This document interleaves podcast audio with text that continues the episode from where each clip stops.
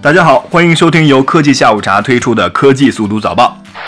世界卫生组织表示，火腿为致癌物，与砒霜同列。近日有报道称，火腿、培根这类的加工肉制品有望被列为致癌物。消息一出，广大吃货立刻表示密切关注。就在昨天，英国《每日邮报》带来了事件的最新动态，称来自十个国家的科学家在评估各种已有证据后，同意将加工肉制品归入致癌物。专业人士表示，由于制作此类肉制品需要使用烟熏、腌渍、添加化学物质等处理方式，因此会产生致癌物质。而且不仅仅是火腿和培根，还包括一些熏肉和香肠，也存在相同的风险。如此说来，我们岂不是每天都在吃致癌物吗？Zara 老板取代盖茨成为世界首富。十月二十三日，根据福布斯最新出炉的全球富豪榜单显示，长期位居第二位的 Inditex 集团老板阿曼西奥·奥特加首次超越比尔·盖茨，成为新晋世界首富。虽然你对这位新晋富豪的名字一无所知，但 Zara 你一定知道，这位来自西班牙的新首富阿曼西奥·奥特加正是 Zara 母公司 Inditex 集团的创始人。就福布斯杂志的实时追踪工具显示，这位服装快消品牌 Zara 的创始人的净财富总额已达七百九十八亿美元，超越了比尔盖茨。不过，二者的差距并不大。随着股市的波动，二者谁将做首富还不一定。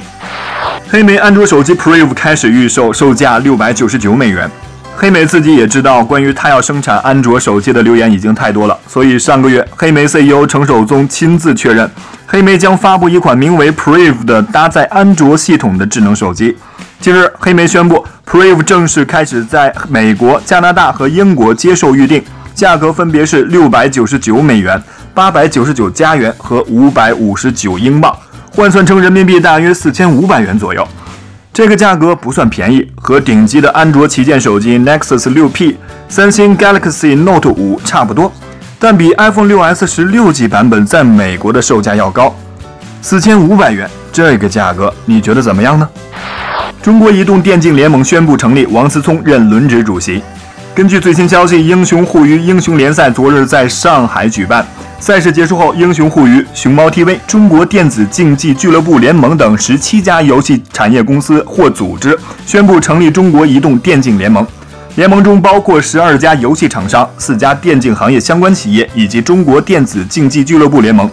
联盟成立后，王思聪将出任英雄联赛轮值主席，刘志刚作为秘书长。联盟将扩大联盟赛事规模，熊猫 TV、香蕉计划将作为赛事直播平台以及承办方。正所谓虎父无犬子，看来所谓的国民老公也绝对不是吃素的。十月十九日，苏宁云商集团副董事长孙维民在双十一天猫北京发布会上透露，今年双十一苏宁将推出一个新行动，并称之为“平京行动”。孙维民表示，这个概念实际上是对标京东，只要在苏宁上买到比京东贵的东西，那么对于内部同事，一次通报，二次处罚，三次下课。对于苏宁如此紧逼，京东终于坐不住了。据《华夏时报》报道，京东公关总监康健在接受媒体采访时表示，不会放弃价格优势。对此，苏宁相关负责人表示，很明显是在苏宁打出平京战役，明确表示要捍卫消费者利益之后，京东在压力之下被迫做出的仓促反应。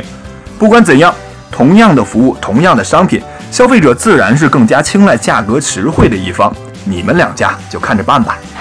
好了，今天的科技速度导报就到这里了，我们下期节目再见。